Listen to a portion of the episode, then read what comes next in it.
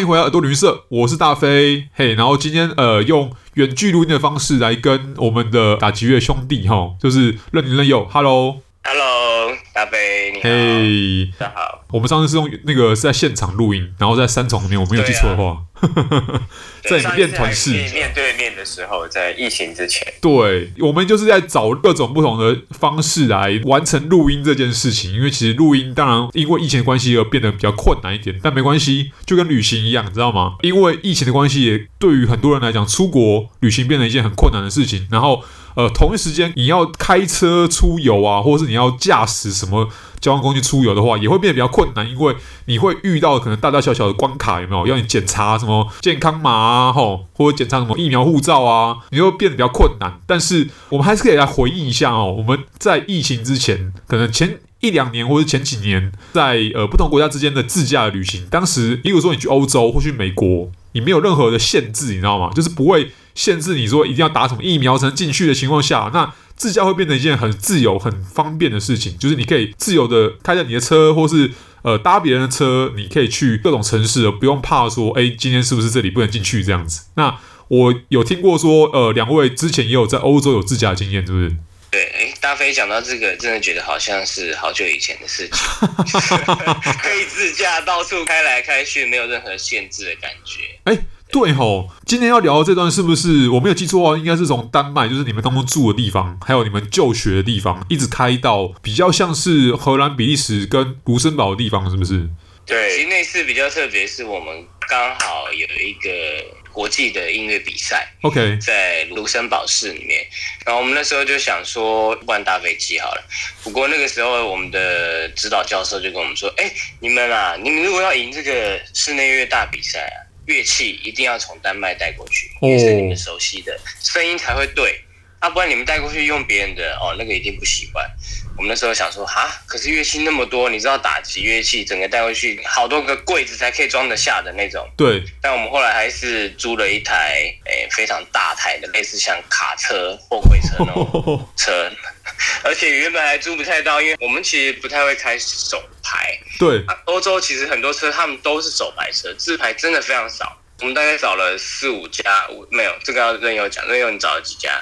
我记得我那时候就是找了五六家，嗯，然后非常非常纠结，因为那个时候，因为我们在丹麦其实不太会讲丹麦文，OK，都是讲英文，对。但是呢，偏偏他们的生活中也都还是丹麦文。哦，比如说我打去问那个租车公司的时候，我就一家一家打，然后呢，它里面就开始有一些语音，就开始我去问我，我去问我想说他在讲什么，然后听一听就。发现哦哦，现在到我了，是不是？然后他就开始讲说：“请问你要什么服务吗？”就是用丹麦文，然后我就用英文跟他说：“哦，那个我要租那个小卡车，因为我要载乐器用。”然后他就说：“哦，是哦，那我们这手牌的哦。”我说：“呃，那自排的有吗？我们可能要从什么什么法国调过来，可能要等个半个月，就是一直被打枪。”嗯，然后后来打到一间，终于有了。他说：“哦，我们有有有有自排的，你们可以开。”可是价钱会贵一点哦。哦，是有多贵？我说大概这样八八八，就我后来发现比原本手牌贵了三倍，要加上你从什么从法国什么国家其他调来的那个成本之类的。还有，因为它比较稀少哦，所以它就比较贵，就是物以稀为贵嘛。后来我记得我打了三天电话哦，嗯，然后真的是我把所有丹麦的租车公司都问了一遍，然后才问到两家，然后我们还去现场看。看完之后，真的觉得嗯 OK 了，然后才签约。哦，就在那之前呢，我们其实是还已经做了一个决定，是要跟朋友租一台手排车去练习，然后在单位开。没错，所以真的是光租车就超级超级难的，因为他们欧洲人开手排车比较多。好，那我先确认一下，所以你们后来是真的开的一辆小卡车？我这边所谓小卡车，就是就是大家可能想象中哦。它可能不会像那么就是载什么煤炭啊，或载什么日用品啊，载什么玩具啊这种大卡车。你们载的是小卡车，嗯、但是你们是是小卡车，呃、开着车，就是、一个有点像是箱型车。OK，但是它也蛮大的，哦，就是那种你平常可能看到一般冷冻食品的那种哦，再大个。那就是 OK，反正你们重点是你们开了一辆小卡，然后你们一边在进行你们的丹麦到你们目的地的一个旅行，一方面你们后面其实载的乘客是你们的乐器。是你们家当。对，OK，乐器上面全部都是打击乐器，这样。真的是我我可以想象啊，因为其实我跟两位认识的。呃，契机就是我们曾经是同个打击乐团的，对对对，对，对，在小时候的时候，打击乐同学，打击乐同学，对，所以其实我可以想象到说，你们一边带着乐器，然后那个乐器箱就是一般，呃，可能如果有听众有去过那种演唱会或是音乐会的后台，会看到很多那种黑色箱子，对，然后它就会一层一层叠上去这样子。对，就是呃，我觉得平常乐器车大部分都是乐器车司机在处理这些乐器，对对对对。但是这一次是我们自己要把所有东西搬上去，而且像那些车子，它不是专业的搬运的乐器车，对，所以它就等于说，比如说我记得把乐器放上去车子的时候，它还没有一个斜坡可以放上去哦，等于说我们你们要搬的，扛的，可是问题是那乐器超级重，你根本不可能用扛的。如果我们两个扛完，就不用去比了，就直接送医。所以后来我们还还问了每一家租车公司，说你们有没有那个斜坡，可以放到那个车子的后面，让我们把东西推上去。嗯，哦，没有哦，你们要自己想办法。后来我们还是在我们音乐学院的一个后院的小角落看到，哎，那个不就是类似的斜坡吗？那个可以吗？后来我们还问学校的那个技术组，嗯，就问说可不可以可不可以借来？最近。对，最近有没有要用？然后他们就说：“好了，要放寒假了，要不然你们拿去用吧。回来你们赢了再给我们，再给我们钱。”后来就没有给他钱。哇，真的是一波三折哎！就是你们真的是哇，自力更生，你们还练就了这样子自力呃把乐器放上卡车的功能。而且这让我想到说，这是不是有个商机啊？就是你知道是不是那种在国际间那种运送乐器，其实是有一个行业。有是有一个行业，哦、对，了解。但是我们的乐器又没有多到需要租那个一大台大卡车。哦，对了对了，是没有错。而且你们大卡车可能没开起来是更难开，我觉得。对，我觉得这就是另外一个故事了。OK，我们刚刚只是租车，只是开始而已，然后开到卢森堡又是另外一个难题。我们那个时候是从丹麦嘛，然后开车到卢森堡，嗯、对，中间呢会先经过。丹麦到德国的一个交界，嗯，它是要坐游轮，就不是小游轮，是我们印象中真的很大的游轮。所以你们车要上船？车没错，上船之后呢，然后到了德国的，我记得好像是 Lübeck 那边吧，嗯嗯嗯，嗯，然后再一路一路开下来，开到汉堡，嗯，然后再往南。经过一些德国的城市，Düsseldorf，嗯，然后最后到卢森堡，嗯，所以中间呢，哦，大概有一千公里吧。OK，你们刚刚有讲到一段是从呃汉堡南下，然后到卢森堡，就是到国界之前，你们有经过任何的那种他们传说中的所谓无限速的高速公路吗？哎，这个问的非常好，因为其实丹麦跟台湾有点像，他那时候限速大概我看是一百三，跟国道三有点像，对。所以当然你还是有一个限速在，然后我们那时候就一上那个坐那个 ferry 过去，所以说就上那个轮嘛，货轮上去之后，当然就上面有免税店啊什么的，就逛一逛，很贵的星巴克啦，反正就休息一下。一到了德国边界，德国人就上来检查护照啊那些有的没有的，嗯嗯嗯，这个的都还蛮顺。然后一到高速公路上，哇，太棒了，没有限速，难道这就是传说中的无限速公路吗？对，好。然后我们就想说可以开始油门给它吹下去，结果呢，我们后来发现呢，哇，旁边的人怎么还是开的比我们快？我们明明已经开的很快，嗯，然后我们就把那个油门再吹得更紧一点，想说可以体验一下这个快速的感觉，嗯，结果呢，我们车子发生什么事？它就开始摇，因为我们车子是小卡车，所以我就觉得没有那么稳。嗯，对，而且那个应该那个货车它比较车体比较高一点，OK，所以其实你知道车体高，速度稍微快会开始晃。对对对，因为毕竟不是像跑车，那个它超级低，风阻比较少。对，那开快也其实不太会晃。我们就在想说，不行，再开下去车其实开始晃。嗯，然后那时候一看，已经大概一百五了。哦，才一百五就开始晃，OK。说时迟那时快。就看到开始慢慢超越我们，也不是说慢慢，还蛮快，超越我们。一看哦，原来都是德国车 B N W，对啊，Benz，对。然后他们其实速度稳到不行。我想说，我们都已经开一百五，然后他们还可以顺顺的超越我们，他们应该至少都一百八。对。而且你们你们那辆应该也不是德国车，应该也不知道从欧洲哪个地方来的车。对，那个牌子我有点忘记，I 开头叫什么，有点忘了。Anyway，反正就是其他国家的车，就不是那种呃为了德国的那种公路而设计的车子，就对了。哎，不是不是，所以我们后来就决定往右边开，就是不要去抢人家超车道的，就在旁边安安稳稳的把它开完就好了。好，那哎呦，但他还但还是有体验到啦里面，的对啊，对，那个超车道反而是真的他们会空出来给要需要超车的人，这个就跟台湾很不一样。台湾的话真的是因为地方太小了，所以不会有这种空间礼让嘛，应该这样讲。所以德国话比较像是你在跑操场，有没有？你要你要把内圈让给想要超车的人之类，想要超车的选手之类的。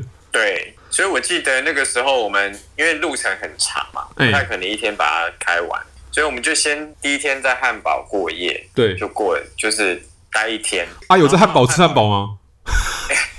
我们在汉堡吃韩式料理，对对对，那边还亚洲人就跟了一个跟了一个台湾朋友嗯。约汉堡，然后就带我们吃韩式。然后他那时候说：“哦，你们要去比赛哦，听说你们开一台卡车哦。”嗯。哦，对啊，我们那时候吃完去牵车的时候，走着走着，走到那个牵车的地方，然后那个同学一看到我们的车，他说：“哇靠，大哥，你们这不是一般的小卡车，你这是货柜车吧？” 他说：“我喜供你们开一台小的车，就你们开这么大的车。”他整个吓到。因为冷冻，你知道，跟冷冻食品长得很像的车子，我你知道，我再想象一下，至少会有两辆小客车生产的车子吧，或至少三辆吧。对对哦，对。那也真的不小啦。那真的已经在台湾来说，你们已经算是在开大卡车。对，而且毕竟是我们第一次在欧洲的公路旅行，对，我们在那之前其实都是搭公车或者是搭火车，，嗯，真的没有机会自己开到车。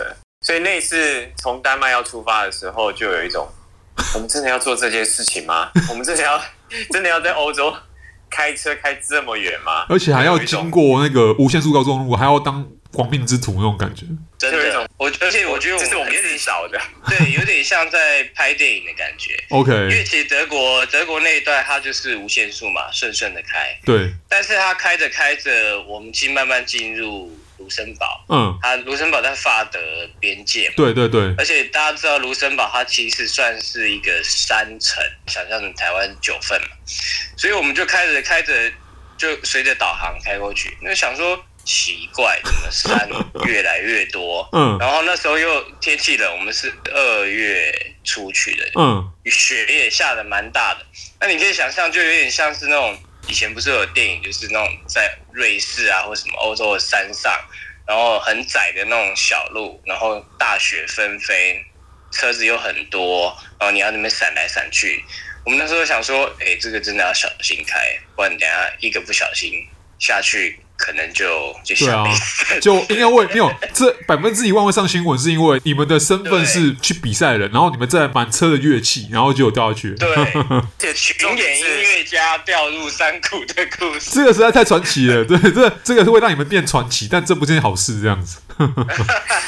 我们那时候出发前其实就有想到说啊，有没有可能会下雪？对，然后就是会有雪胎的问题。我记得或印象中应该可能会用到，嗯嗯嗯嗯，然后就问租车公司，他们就说哦不用啦，应该不用吧，我们这个车很好的，轮胎 OK。可是你知道我们就会有点嘎嘎，然后真的到了卢森堡那个山区那段的时候，真的是很可怕，因为旁边都是雪。真的假的？哎、你们季节是是几月的时候去的、啊？二月初啊，二月初哦，难怪，难怪，难怪，难怪，对啊，合理啦。虽然虽然卢森堡没有那么北边然后比丹麦来的更南边一点，但是毕竟是山区，所以很正常。对，而且那一路国家很容易下雪，哦，对了，就还好卢森堡小小的，就跟台北市一样。嗯嗯所以你嗯开到卢森，我们开到卢森堡那一段，其实没有纠结太久，，OK，大概一个小时内，然后就开一开，哎，房子越来越多，哇，卢森堡市到了，然后就比较安全了。哦对吼，你们后来真的有开进他们首都嘛？对不对？卢就是卢森堡其实是一个怎么讲？也是它是小国是没有错啦，但是它还是比其他所谓的小国，例如说梵蒂冈哈，或者什么圣马力诺，嗯或像那什么列支敦士登哈来的大。对，因为它至少在地图上是找得到的，你知道吗？所以你们后来有开进去，那好，那你们到了当地目的地之后，你们的比赛后来也是比较顺利嘛，就是也把乐器都卸下来了，对不对？然后又呃顺利去比赛。那重点来了，我比较想知道说，你们后来比赛结束完之后是还要再开回来，对不对？对。你是开回丹麦吗？那个时候，那个时候比赛，我们那时候结果并没有我们预期那么顺利。OK，所以我们那时候其实有一点觉得，我们赶快离开伤心伤心地。OK，我们想说，因为其实丹麦它并没有那么多亚洲菜料理。对。然后我们那时候就想说，哎。看了一下地图，路上会经过那个 Dusseldorf。Dusseldorf 大家知道，可能有些人知道，他是以前很多日本人去那边设厂啊，公司什么的，是，所以那边超级多的，超级多对日本料理，或是亚洲料理。哎，是汽车厂吗？还是什么吗？就是比较多那种汽车产业。哦，OK OK。对对对对对，所以我们那时候就想说，事不宜迟，马上行动，我们前往。那你们后来有吃到吗？有有有吃到正宗的日料吗？我们去那边第一餐，我记得。就进去吃了一家鳗鱼饭，哇！天哪，哇，简直就是一种救赎。那你们在德国的中部，在杜塞尔道夫，然后，然后，然后吃鳗鱼饭，还是好吃的，对，对不对？好吃的，我靠，正宗的到底。对，他鳗鱼从哪里来啊？这个好问题，不过反正日本人总是有办法搞到的。OK，对，然后吃了很多拉面哦，拉面。好啦，这合理的，合理合理。对，有一家拉面店，它就有三家分店。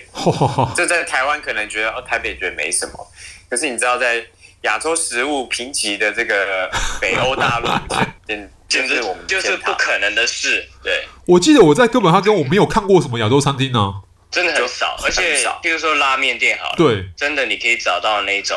它一碗可能八百九百台币，因为毕竟日本料理在那边算是稀缺品，嗯、而且如果去吃，其实会发现它那个根本不是日本拉面，它像是中国人煮的。你如果硬要比，它可能比台湾的某一些日式泡面还要没有那么正宗。它就是汤面而已。对啊，然后汤头也就是一般般，我们就会觉得那这个价钱是怎么回事？对，OK。对好好，Anyway，反正那当然到了到了那边就是大吃特吃，对，就是对亚洲情怀的救赎。OK，没错没错。但是你们是开同一条路回去吗？哎，好问题哎，我们那时候其实就是开着导航，那有记得吗？哦，因为其实我们那时候回去。就比较没有压力了嘛。对对对对对。所以我们就是到处玩，到处吃。哦。所以我我相信跟来的时候是不同的道路这样。但是回到丹麦的时候，我们真的有走不一样的路，因为丹麦大家可以想一下，它是一个正方形的。对。呃，国土。那我们去的时候呢，是走海路。对。就是走比较东南方。嘿。但是我们回来的时候，我们就想说，要不要走不同的路啊？嗯，对对对对。所以就是从整个丹麦的西边，然后西北边，然后再往东一路走走走走走，哦、走到哥本哈根。我们我们走大岛回去嘛。哦，我懂意思，我懂意思。都叫都叫大岛，就是越过那个易北河那边，对不对？就是跨越边境之后，然后直接进丹麦，然后经过大岛，然后回去，就是走一个倒的 L 型。对，OK。对，他就是你很清楚啊。没有，我这我没有什么特长啦，但平生就是就是喜欢看地图这样，所以我还有那个印象。对对对。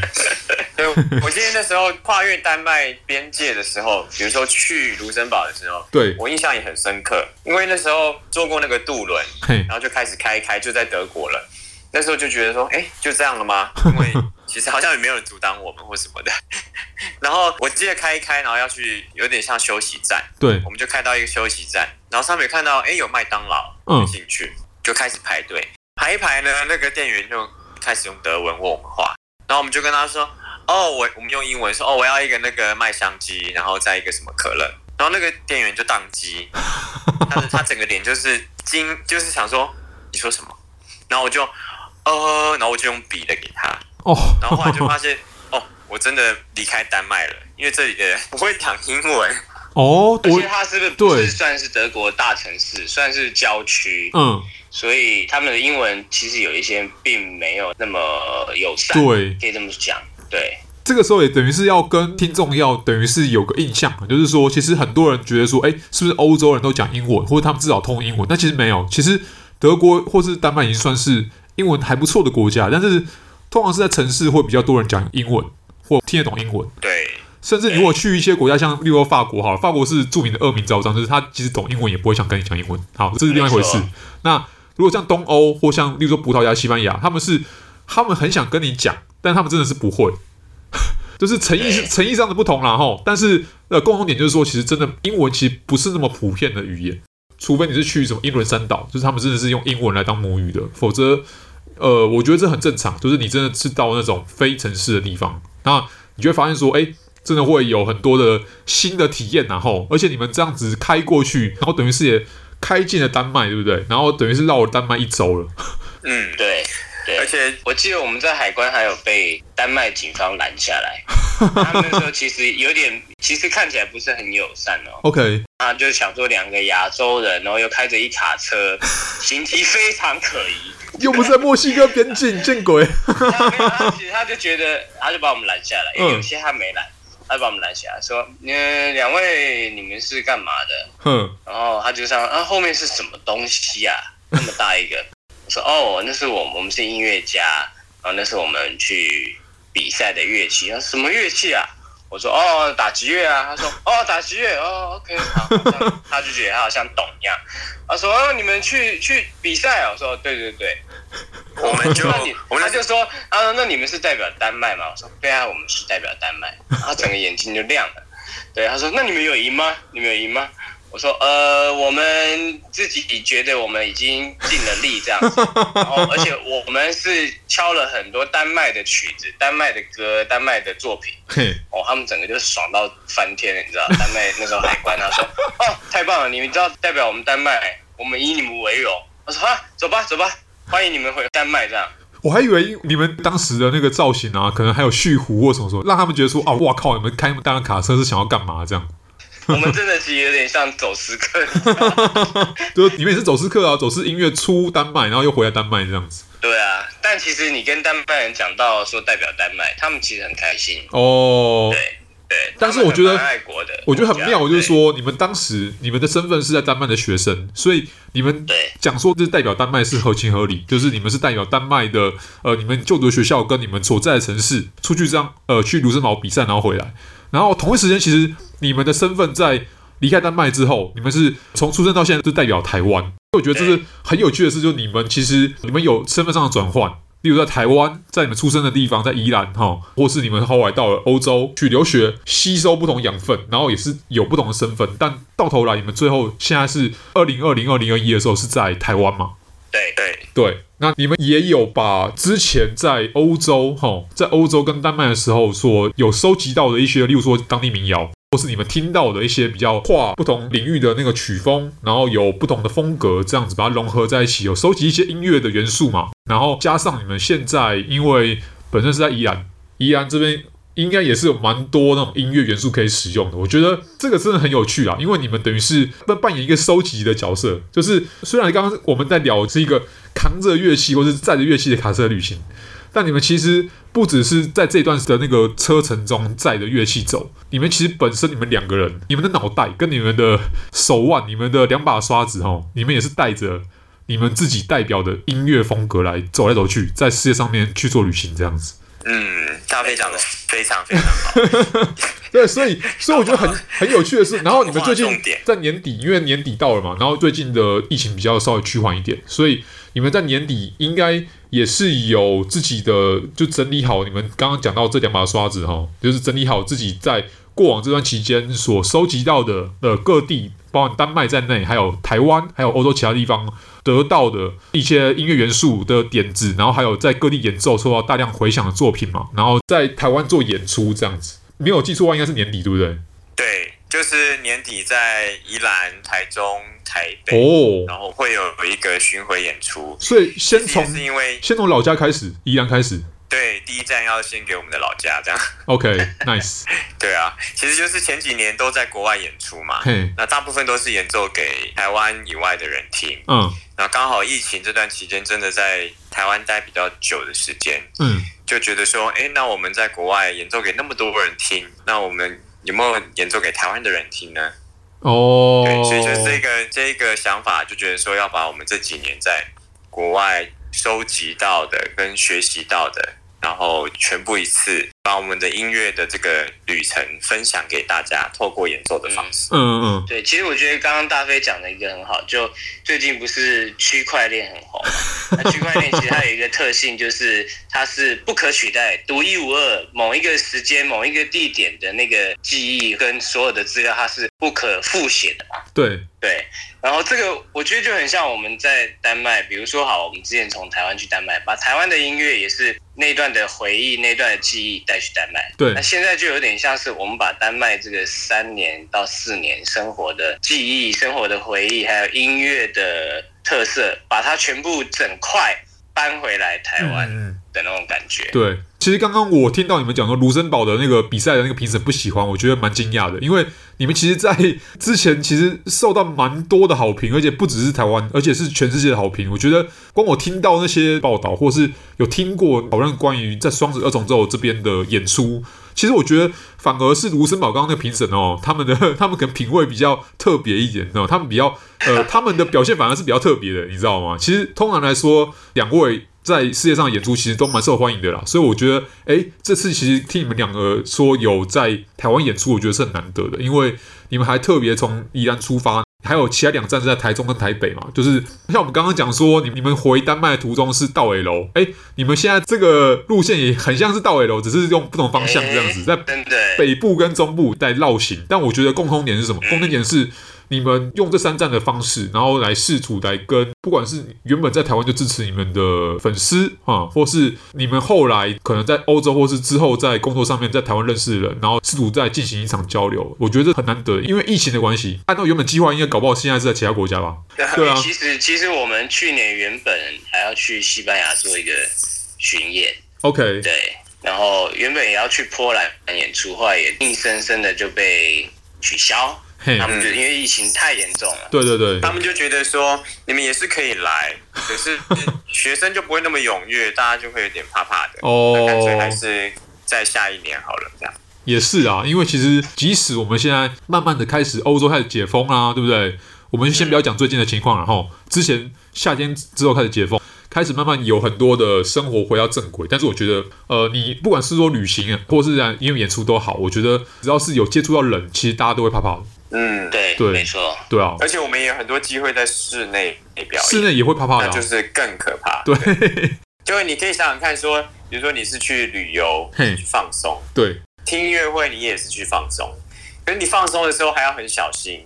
那就有点扫兴。矛盾嘛，对啊，对啊，这对对对对，毕竟是一种原本是一种享受啦，对。于听众来讲，而且也是一种接触不同世界音乐风格跟模式的一种开关，所以我觉得台湾是很幸运，因为台湾现在是几乎啊，我们现在录的时间是二零二一年的年底，那几乎是没有什么疫情的，那至少台湾内部啦。循规蹈矩的去做防疫的话，那大家至少这个地方才是安全的。然后你们至少在室内演出是，我看你们这三个场地都在室内嘛，都是一个是宜兰的演艺厅，然后一个是台中的国家歌剧院，然后还有是成品表演厅在台北，对，都在室内，都在室内嘛，对不对？然后哎，你们要不要讲一下日期？比较舒服的坐着这样子。对对，日期的话是十二月二十一号在宜兰，嗯哼，啊，十二月二十三号在台中，然后明年的一月七号在台北。OK，年底啦。跟你们当时有没有你们进行这场就是卡车之旅的那个时间有点像，但是你们应该是当时在那边应该是比较晚一点点，因为听到你们说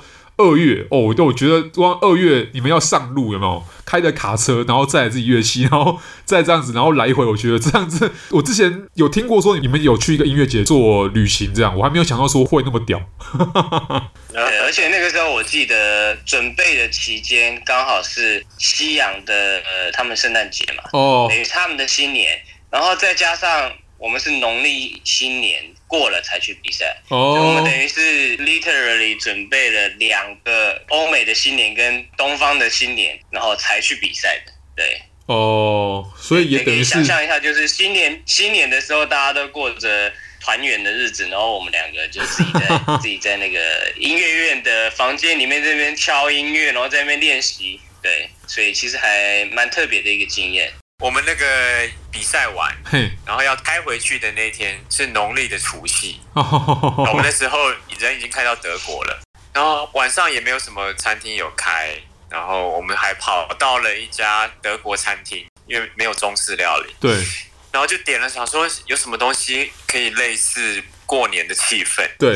然后刚好我们就点了一块类似他们的那种卤牛肉。嗯嗯嗯。然后那时候看起来就很像那种亚洲菜卤味这样子。OK。对，我们就想说应该会是像什么我们台湾吃的卤牛腱啊那种比较重口味的。对。结果它旁边的酱来了一个非常喜气的红色的酱，我们以为哇，这应该配起来很好吃吧？结果呢，它卤牛肉旁边那个酱是蔓越莓，哈，对，就是红红的，很喜气。哎、欸，这真的很德国或很丹麦哎。可是很怪，吃起来对，然后那个它其实有点像牛肉冻，然后配上那个蔓越莓的酱，上面还撒了一些杏仁片，甚至它我不知道它它为什么它还放了一点香菜哦，对，然后我就觉得天哪，这个简直就是打击到我们的饮食习惯。但是 但是就往好处想，你知道吗？你们现在还记得对不对？所以这是让你们我们还记得忘不了的一段故事吗？真的就是我们想要好好的在身心灵都一个饱足的状况下，然后他来了一道这个蔓越莓牛肉冻，我们也是觉得好，永远一辈子都不会忘。对，一辈子都不会忘了。所以那年的过年，可能你们还会有很有印象了。但 anyway，至少你们这趟旅行是就不是你们现在可以找我聊的那个养分的，就一段很好的故事。对对对，对啊。那同样的，我觉得，我觉得你们两个的优势是你们还可以用音乐来讲故事，来讲话。对，其实就年底，大家如果有兴趣啊，就是想要听两位来继续用音乐来讲故事的话，我觉得，哎，像我自己就还觉得还蛮还蛮想听一看宜兰那场的，因为在你们自己老家演，我觉得你们应该会加倍的那个刺激的效果，这样子，蛮有感触的，对对对，有感触的，对啊，因为绕了世界一圈，然后最后从宜兰出发，绕了一圈，现在又回来宜兰。我甚至会想到之后啦，如果你们有机会啦，你们应该是要在那个自己家的工厂里面办，欸、对不对？对，这是天生就是一个充满各种打击乐器或是